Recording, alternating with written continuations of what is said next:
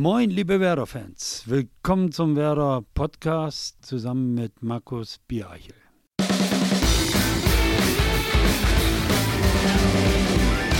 Moin zusammen. Wie fast jeden Mittwoch ist es wieder an der Zeit für den Werder-Podcast, unserem Audioerlebnis für alle Werder-Fans, ermöglicht durch unseren Technikpartner Mediamarkt. Hier wollen wir über alles sprechen, was das grün-weiße Herz begehrt. Das Schöne dabei ist, dass wir hier vor allem mit Werder sprechen wollen. In der vergangenen Woche hatten wir Werders ehemaligen Vorsitzenden der Geschäftsführung zu Gast, Jürgen L. Born. Und es war wahrhaftig ein Feuerwerk an Anekdoten, was wir hier zu hören bekamen. Unbedingt empfehlenswert, das noch einmal anzuhören, wer es noch nicht getan hat. Er hat, wie es bei uns Usus ist, den Gast für diese Folge nominiert nominieren würde ich sehr, sehr gerne aus alter Verbundenheit und aus dieser wunderschönen zehnjährigen Zusammenarbeit Thomas Schaff. Jo, er ist seit dieser Saison endlich wieder zu Hause, auch wenn er im Herzen ja nie wirklich weg war. Und ist mittlerweile im Nachwuchsleistungszentrum heimisch geworden, wo er sich unter anderem als technischer Direktor um die Verzahnung des Leistungszentrums und den Profifußball kümmert. Moin und herzlich willkommen zurück, Thomas Schaaf. Moin, moin. Thomas, schön, dass du dir die Zeit nimmst. Äh, wir wollen heute über deinen neuen Job sprechen, aber erst einmal, wir sind ja hier im TV-Studio in der Mixzone. Wie ist es denn wieder hier zu Hause zu sein? Das ist ja, die Frage ist schon tausendfach gestellt worden, egal wo ich hinkam, hier äh, im Stadion, äh, am Stadion oder drumherum auf den Plätzen oder wie auch immer. Wie ist es denn wieder da zu sein? Ja, es ist schön, es ist toll.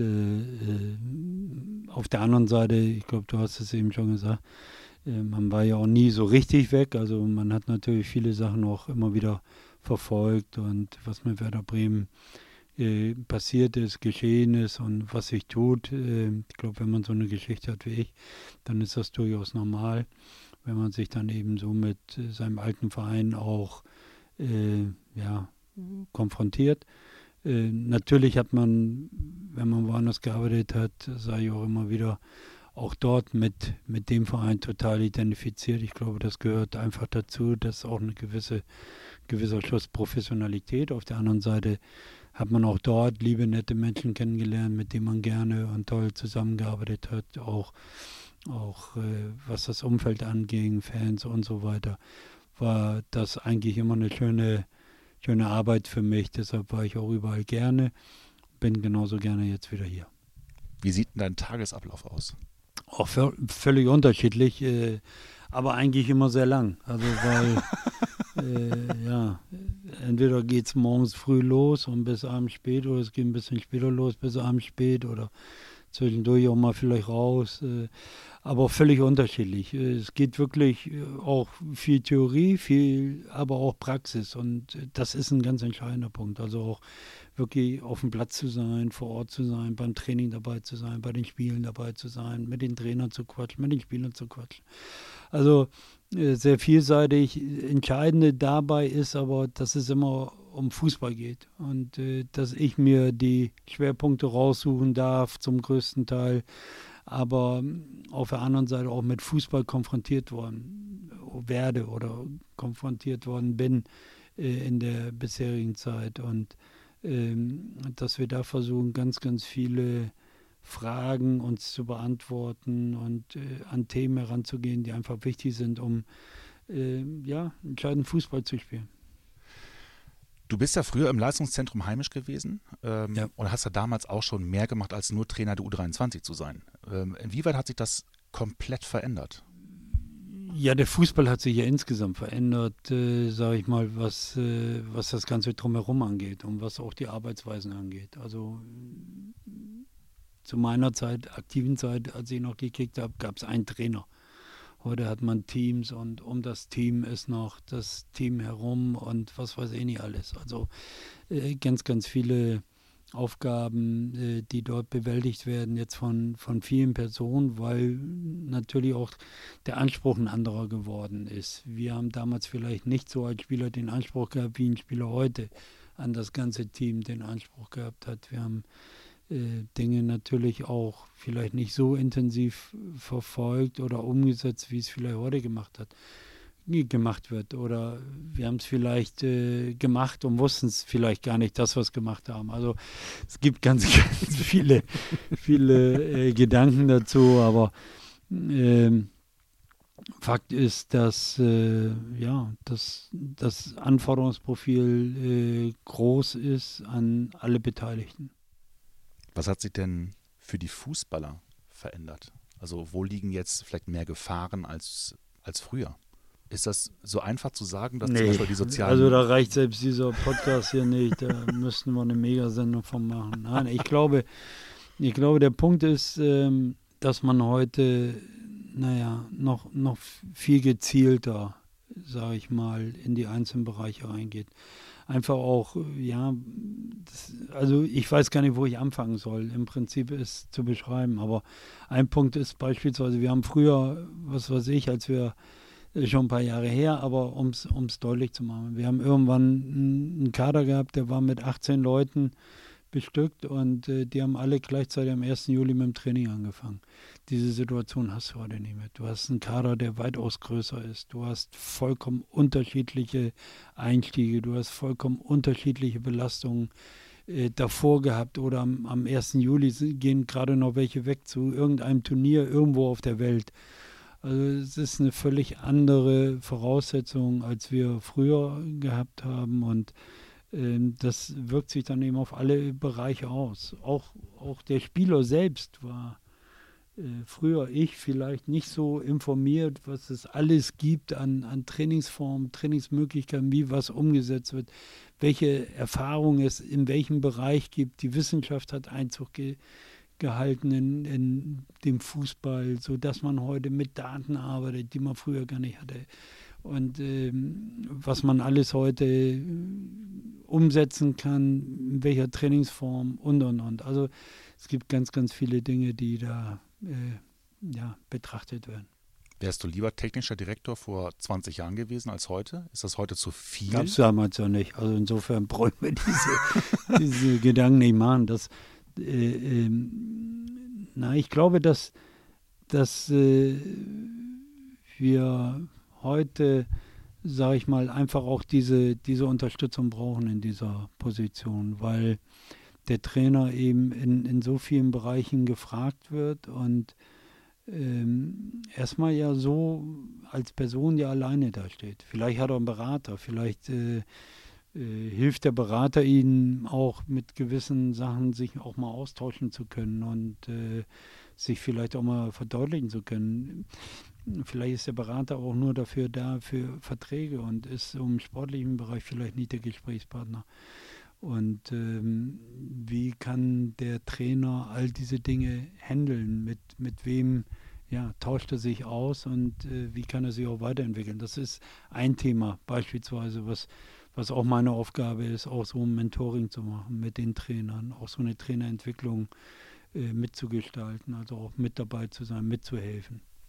Jetzt gibt es bei uns äh, das Top-Talente-Konzept. Mhm.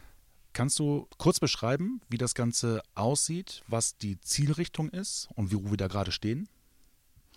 Naja, du hast ja vorhin von erzählt, äh, die Verzahnung soll irgendwo noch besser funktionieren zwischen Leistungszentrum und äh, Profibereich.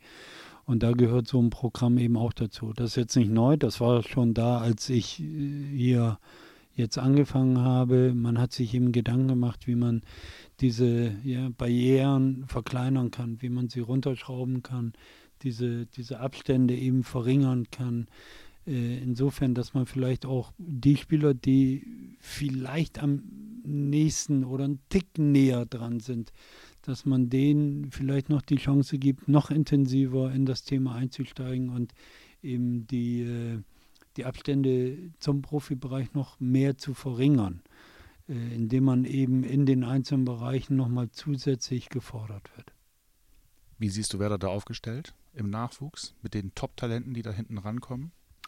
Also erstmal glaube ich, dass wir in, in allen Jahrgängen gute, talentierte Spieler haben und äh, man dann immer ja nicht weiß, wie entwickelt sich jeder. Ne? Wir, wir können ja nur eine, wie ich immer so schön sage, eine gelenkte Entwicklung vollziehen und müssen eben auch schauen, wie derjenige, der Jugendliche äh, das Ganze umsetzen kann und für sich eben auch äh, ja, gewinnend verarbeiten kann und äh, sich entwickeln kann und, und eben auch ja, mit all den anderen Dingen, die noch dazugehören, außer Talent, ähm, dann dieses Ziel erreichen kann. Ich glaube, dass wir dort ein gutes Potenzial haben und dass wir jetzt eben sehr gezielt äh, daran arbeiten, in allen Abteilungen, vorher schon äh, vor meiner äh, Arbeit oder vor meiner meinem Dabeisein wurde auch schon intensiv gearbeitet. Wir versuchen das jetzt eben zu optimieren und noch besser vielleicht zu gestalten, als wir das ohnehin schon getan haben. Merkst du einen Unterschied zu der Zeit damals, als du selber Jugendtrainer warst, dass sich die Jugend auch heute komplett verändert hat? Ja, klar. Aber das, das ist jetzt auch kein Wunder. Also unsere Gesellschaft hat sich auch verändert in den Jahren und äh, da brauchen wir einfach nur vor die Tür gehen. Was kommt da auf uns zu? Wie, wie ist der Anspruch? Wie will jeder letztendlich die, die sein, seine Welt erleben? Und äh, das merken wir in der Sprache, das merken wir äh, in den Erwartungen, in den Ansprüchen, das merken wir im Verhalten und, und, und. Du hast ja immer einen sehr engen Draht gehabt zu internationalen Spitzentrainern, auch durch deine äh, Zeit bei der UEFA. Ähm, Alex Ferguson, ähm, ich weiß nicht, kann man sagen, dass ihr enge Freunde seid oder dass ihr ja, gute nee. Bekannte seid? Oder? Also enge Freunde, äh, den, also äh, Alex Ferguson ist, ist ein großartiger Mensch und ich, ich, freue mich riesig, äh, dass ich ihn kennenlernen durfte, dass ich auch mit ihm diskutieren durfte, dass ich mich mit ihm austauschen konnte, durfte und äh, es ist immer wieder ein großer Genuss, wenn ich mit ihm auch Zeit verbringen darf und äh, er hat so viel in seinem Leben erreicht und äh, ist, ist auch ein großartiger Mensch, der wirklich so so äh, freundlich und so, so respektvoll einem gegenüber tritt. Also da habe ich die größte Hochachtung. Und es freut mich riesig, äh, wenn ich jetzt wieder erleben durfte, dass er nach äh, ein paar schwierigen Stunden, die er erleben durfte, äh, jetzt wieder im Stadion ist und dass ich ihn so, so sehen konnte. Das freut mich riesig und äh, es ist toll, sich äh, ja mit, mit, so ein, mit so einem Fachmann austauschen zu können. Und ich glaube, wir haben, wir haben ein gutes persönliches Verhältnis. Äh, ob ich ihn jetzt schon als Freund bezeichnen darf, weiß ich nicht. Aber habt ihr noch Kontakt oder hast du auch Kontakt zu Arsene Wenger? Äh, wir haben äh, immer wieder bei, bei den Tagungen oder wenn ich jetzt bei der UEFA bin oder wenn wir als, als ähm, sportliche Beobachter, als technische Beobachter bei äh, Turnieren sind, Europameisterschaften oder Champions League, Euroleague oder wo auch immer. Oder in der Trainerausbildung, wenn wir uns da sehen, treffe ich ganz viele Kollegen, freue mich immer wieder auch, die zu treffen. Und ähm, äh, dazu gehört eben auch Arsene Wenger oder äh, Roy Hodgson oder äh, Sir Alex Ferguson oder David Moyes oder, oder, oder. Ich äh, will jetzt gar nicht alle aufzählen, aber es macht einen riesen Spaß, äh, sich mit den Kollegen auszutauschen und es ist toll, wenn wir uns immer wiedersehen. Wird bei solchen Treffen dann auch darüber gesprochen, wie sich der Fußball, also nicht nur die Gesellschaft und die, die Jugend verändert hat, sondern der Fußball an sich auch verändert hat, von damals zu heute? Ja, klar. Also das ist ja, wenn wir als technische Beobachter unterwegs sind, ist das ja auch eine Aufgabe. Also auch ein bisschen zu gucken, wo geht der Trend hin, was sind die Auffälligkeiten, was können wir mitnehmen. Was, äh, das machen wir, um eben auch äh, ein bisschen Hinweise zu geben für, für den Nachwuchs, was können wir dort äh, mitteilen. Ja? Und ich weiß noch, um, um äh, die, die Diskussion mit äh, Gines, dem, dem spanischen Gines Menendez, den äh, spanischen technischen Direktor, äh, als er die Diskussion aufbrachte, naja, wir, wir sehen Barcelona, wie sie spielen und sehen, wie die Spanier spielen, die wollen alle so wie, wie Messi, Xavi und äh, Iniesta spielen und äh, ja, aber was machen wir dann mit, mit so einem zentralen Stürmer? Ja, was, wie, wie sollen wir dann entwickeln? Wie, sollen wir, brauchen wir den? In, ist der gefragt oder äh, ja, will nur noch jeder im Mittelfeld spielen oder haben wir auch noch Stürmer? Und welche, welche, welcher Typ von Stürmer, ja, und und und. Das sind, das sind Fragen, die dann aufkommen und äh, die wir versuchen dann eben auch zu beantworten. Aber eben erstmal auch aufzuzeigen von dem, was wir erleben, was wir auch bei der Euro 16 erlebt haben, was wir bei der U21 EM äh, der in, in Polen erlebt haben von den Mannschaften, wo Deutschland äh, Europameister geworden ist und äh, super technisch, taktisch dort auch regiert hat, was ein tolles Finale war und gegen Spanien und äh, ja, das versuchen wir dann aufzuzeigen. Als du damals äh, Bundesliga-Trainer geworden bist, hast du ja im Grunde die Raute sehr klar spielen lassen und das war damals nicht Usus. Dann haben es danach viele nachgemacht. Was ist denn heutzutage das äh, System, bei dem du sagst, das ist äh, vielleicht auch revolutionär? Ich meine, es gibt da viele Systeme, aber. Ja, das Beste ist immer das, mit dem man gewinnt. Das ist immer das Beste. Und das muss letztendlich auch jeder für sich äh, äh finden. Und er muss, ja, Systeme, es, es, es, wird für mich viel zu sehr darüber diskutiert. Ich weiß, das, das braucht jeder und äh, es gehört auch zum Stammtisch dazu und äh, das, das macht uns ja auch interessant, dass man über alles quatschen kann und über alles diskutieren kann. Letztendlich ist es aber die Aufgabe eines Trainers äh, herauszufinden, äh, ich sag mal, wenn er jetzt nicht unsägliche Möglichkeiten der finanziellen Art hat, dass er sich alles zusammenbauen kann, wie er das gerne möchte. Aber das ist ja bei Werder Bremen vielleicht nicht so der Fall. Da äh, geht es eben auch darum zu schauen, welche, welche Spieler habe ich?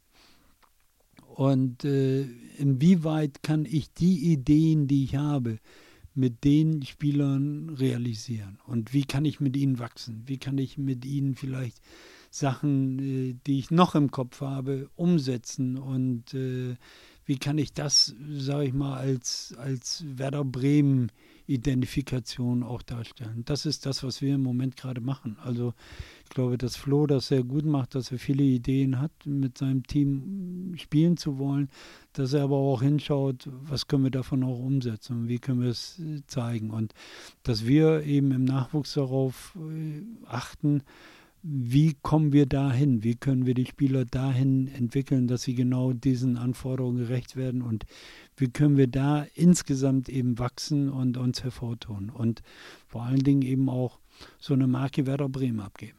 Und du bist derjenige, der dann die Finger in die Wunde legt und sagt, da. Oh, die mache ich jetzt schon. Die lege ich schon, die lege ich schon überall rein. Und äh, wenn ja, wenn unsere Nachwuchstrainer mich sehen, dann fangen sie schon an zu schmunzeln. Was hat er denn jetzt schon wieder? und was will er denn schon wieder? Also, aber das ist mein Job und das macht einen Riesenspaß, jetzt nicht da die, die Finger in die Wunden reinzulegen, nein, sondern einfach mit den, mit den Trainern zu arbeiten und äh, äh, zu schauen, wie man, ja, wie man das eine oder andere anpackt. Und es ist auch mega interessant, eben immer wieder zu hinterfragen, wie sieht der Weg aus, wie wollen wir es umsetzen, wie, wollen, wie willst du es erreichen, wie, wie können wir uns da gegenseitig helfen und äh, wer ist ja, dabei, das anzugehen und äh, ja, macht, macht mega Spaß. Jetzt ist ja einer bei uns im Kader, den kennst du, ich will nicht sagen von klein auf, aber den kennst du schon sehr lange, ähm, Claudio Pizarro.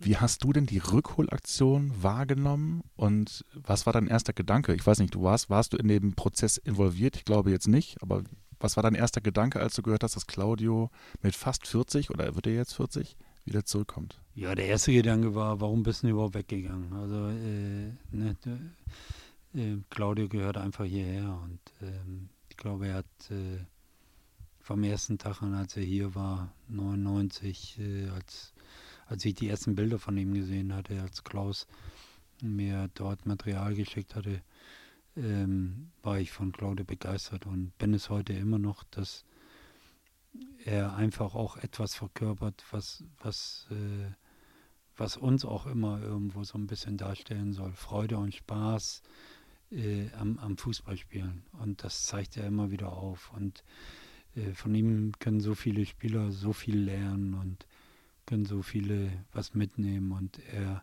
ist, glaube ich, auch bereit, das weiterzugeben und es ist einfach schön, dass er da ist. Wie wichtig ist es denn als Trainer, eine Mannschaft zu haben, die vor allem auch in der Kabine gut funktioniert, gut harmoniert? Ja, also äh, ich glaube, es ist prinzipiell wichtig, dass äh, eine Mannschaft funktioniert. Und äh, dafür ist aber auch die Mannschaft ein bisschen verantwortlich. Und dazu gehören eben auch solche Spieler wie, wie Claudio Pizarro, die natürlich auch darauf achten, als erfahrene Spieler, die schon ein bisschen was erlebt haben. Der ist ja schon ein bisschen rumgekommen, der hat ja schon das eine oder andere mehr als erfolgreich bewältigt. Und äh, dass er diese Erfahrung eben auch weitergibt, dass er eben auch aufzeigt, was wirklich auch wichtig ist. Ja? Und wie man auch in, in diesem Beruf Fußballer auch arbeitet. Ja? Und dass man zu diesem Spaß eigentlich auch über die Arbeit kommt und dass man äh, ja, sich sich eben erfreuen kann, wenn man sich wirklich total auspowert. Und das immer wieder. Und das eigentlich auch nur so Erfolg realisierbar ist, wenn man immer wieder ans Maximale geht, wenn man das, das Optimale aus sich herausholt und äh, bereit ist, äh, offen auf, auf das, was auf einen zukommt, auch zuzugehen. Und ja, ich glaube, es ist wichtig, dass man, äh, wenn man Erfolg haben will, dass es da über, über die Gemeinschaft nur geht, aber dass die Gemeinschaft eben auch nur so stark ist, wie jeder Einzelne mit seinen Fähigkeiten, mit seinen Besonderheiten sich dort äh, zu 100 Prozent einbringt und darüber hinaus. Und ähm, wenn man das macht, dann kann man Großartiges bewegen.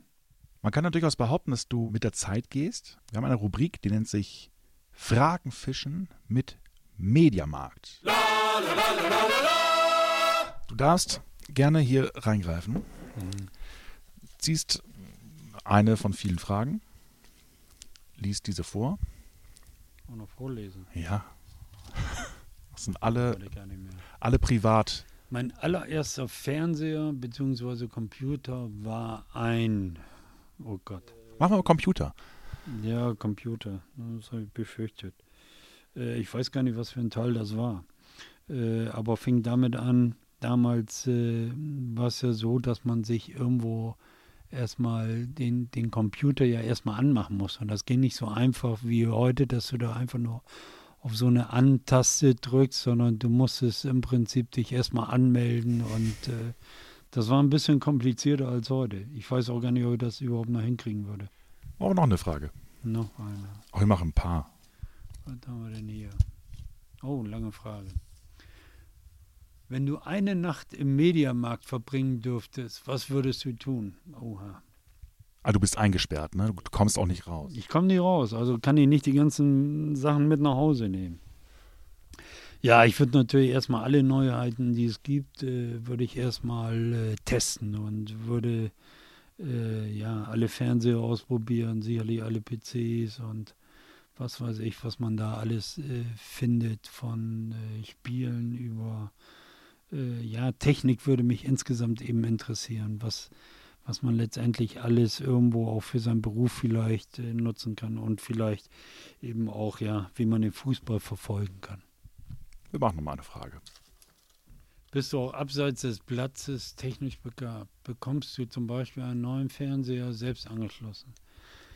Ähm, einen ganz normalen Fernseher, ja, sicher mit, mit äh, äh, ja, den zu verbinden, mit dem Netz zu verbinden und so weiter.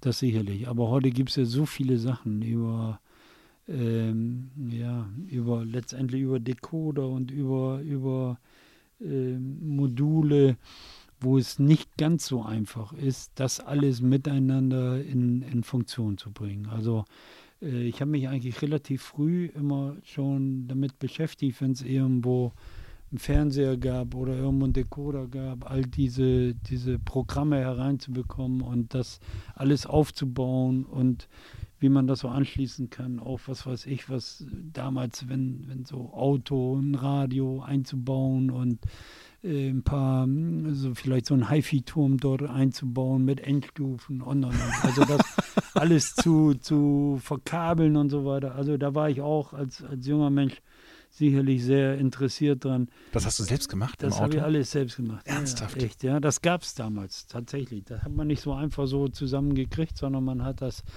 irgendwo auch noch so eingebaut. Und äh, das Problem war, wenn die unterste Endstufe dann kaputt war, musste man den ganzen Turm wieder ausbauen. Also das waren Tage, die da drauf gingen. als junger Mensch bist du da noch äh, in der Geduld und in der Erwartung des, des was du damit erreichen kannst, ähm, bist du da sehr, sehr äh, ja, ausdauernd. Aber heute, wenn der, wenn der Fernseher nicht nach fünf Minuten funktioniert, dann wird es schon eng. Eine Frage machen wir noch. Eine noch. Wer hat zu Hause die Fernbedienung in der Hand und bei welchem Programm bleibt sie hängen? Also das ist sehr simpel. Da gibt es nur eine Hand, die daran darf. Das ist meine. Äh, und äh, das ist auch geklärt zu Hause.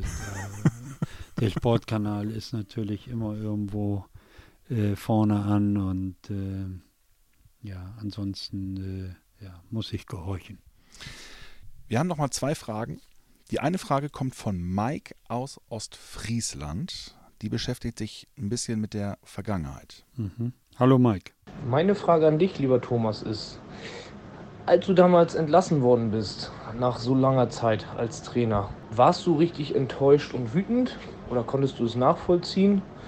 Und gab es in dem Moment oder kurz danach auch mal vielleicht so einen Moment, wo du gedacht hast, jetzt können die mich alle mal gern haben bei Werder, wie man so schön sagt? Ähm, ich glaube, die Situation, die sich damals so gestellt hat, war, ähm, dass man einfach sehen musste, was, wie, wie geht es vielleicht hier weiter bei Werder Bremen und wie geht es äh, bei Thomas Schaaf. Und äh, ich glaube, ich hatte äh, zu dem Zeitpunkt das Gefühl, ich habe mich total eingebracht. Ich habe äh, glaube ich, all das über all die Jahre abgeliefert. Äh, und wenn es jetzt die Situation ist, dass, äh, dass da vielleicht ein neuer Mann etwas anderes bewirken kann, dann soll es so sein. Äh, für mich war, war ich vollkommen im Rein und war, war deshalb äh, ja, mit mir sehr klar. Das war gut so und äh, letztendlich die, die Zeit danach habe ich dann eben auch wirklich mal genutzt, äh, nach, nach all diesen Jahren, wo ich selbst gespielt habe und, und ja, nonstop in, im Programm drin war, eben auch mal eine, eine Pause zu setzen, habe mich wirklich mal völlig, äh, völlig auf was anderes konzentriert, äh, eine Zeit lang. Wirklich kein Fußball geschaut, äh, über Wochen, über Monate, bis ich mich dann wieder genähert habe. Und gab es einen Moment, wo du auch sattest, jetzt könnte mich alle mal gerne haben? Also, äh, nee, das, das, das hat es nicht gegeben. Also ich habe, äh, ich habe, wie gesagt, ich habe mich erstmal dem Fußball entzogen. Also insofern habe ich jetzt auch nicht äh, auf irgendwas geantwortet, äh, weil ich einfach auch, äh, es gab natürlich mega Nachfragen und und und, jeder wollte was von, von mir. Äh, aber das habe ich einfach verweigert, weil ich gesagt habe, nee, jetzt ist eben erstmal Pause. Und dann äh, muss man für sich irgendwann mal beschließen, so wie, wie willst du jetzt wieder das Ganze an dich heranlassen? Und das habe ich so Stück für Stück getan. Und dann kommt eine Frage, die kommt von demjenigen, der dir das Ganze hier eingebrockt hat, von Jürgen Born. Na, Borny. Ja, lieber Thomas, du hast mich ja mal besucht in Sao Paulo und dann haben wir eine kleine Reise mit dem Auto gemacht über die achtspurige Autobahn runter nach Santos und abends wieder zurück. Und da war ja dann mit einmal das Benzin alle. Und ich bin dann quer durch den Graben, über die, durch die gegenüberliegende Autobahn hindurch, äh, durch den Verkehr auf die Tankstelle gefahren und habe getankt. Äh, ich habe damals gesehen, äh, äh, dass sich das etwas beeindruckt hat. Ich hoffe, du hast mir diese Übeltat inzwischen verziehen. Und ich habe aber von anderen Leuten gehört, du hast niemals mehr seitdem ein Auto aus der Hand gegeben. Du bist immer nur noch selbst gefahren. Stimmt das? Ja, Bonnie. Ja, also das, äh, ähm, das stimmt absolut, äh, dieses, dass das äh, passiert ist. Äh, wir waren wirklich in, in Santos und ähm, hatten dort uns, uns äh, ja, mal ein bisschen aufgehalten und äh, dann auf dem Rückweg äh, sagte er wirklich, ich muss mal eben kurz tanken und biegt, biegt wirklich auf der Autobahn ab, quer durch den Graben, quer rüber, weil auf der anderen Seite war eine, eine Tankstelle. Das war unfassbar, unglaublich, sowas zu machen. Aber Bonnie war da eine absolute Rakete in der Beziehung. Kein, nicht einmal gezuckt, einfach das Ding rumgerissen und war schon sehr, sehr, sehr ansprechend, sehr begeisternd, äh, sehr faszinierend. Diese Aktion, äh, darin ist jetzt nicht unbedingt begründet, äh, dass, dass, ich seitdem niemand mehr ans Lenkrad dran lasse. Ähm, nee, ist einfach darin begründet, äh, weil ich auch gerne Auto fahre und ähm, äh, der Meinung bin, wenn ich im Auto sitze, kann das keiner besser als ich. Also insofern lasse ich da keinen ran. Jetzt darfst du auch gerne jemanden nominieren und dieser Person eine Frage stellen. Das ist äh, Maxi Eggestein, den ich gerne äh, die Frage stellen würde. Ich habe damals äh, ja mit Mesut äh, Özil zusammengearbeitet und als wir ihn zu Werder Bremen geholt haben und äh, beobachtet haben, wie sein Weg ist, dann gab es eben auch so eine, so eine Phase, wo man genau gemerkt hat, er beobachtet das ganze Geschehen und irgendwann hatte er dann für sich auch so den Entschluss gefasst, so jetzt, jetzt ist irgendwo meine Zeit gekommen, jetzt, jetzt starte ich durch. Ob Maxi eben für sich, äh, ja, ob du, Maxi, eben für dich auch so einen Punkt gehabt hast, wo du gesagt hast, so jetzt, jetzt fängt, fängt mein Weg richtig an. Jetzt nimmt er richtig Fahrt auf und jetzt äh, gehe ich es an und jetzt setze ich mich durch, jetzt behaupte ich mich. Ob es für dich da so einen Moment gab, wo du gesagt hast, naja, ich gucke erst mal so ein bisschen und, und dann geht's los oder ob du sagst, nee, es hat sich alles so in diese Richtung so entwickelt. Ihr könnt dann natürlich auch wieder Fragen einschicken. Am liebsten, wie gerade gehört, per WhatsApp ganz einfach eine Sprachnachricht an die Nummer 0174 668 3808 schicken oder per Twitter mit dem Hashtag WerderPodcast. Alle Infos dazu auch unten in den Show Notes. Thomas, vielen Dank für deine Zeit. Es hat sehr viel Spaß gemacht. Ich hoffe, dir auch. Ja, danke. Viel. Ja. Danke fürs Zuhören. Nächste Woche Mittwoch dann also schon die siebte Folge unseres Werder Podcasts. Dann mit Maximilian Eggestein. Bis dahin, macht's gut. Tschüss.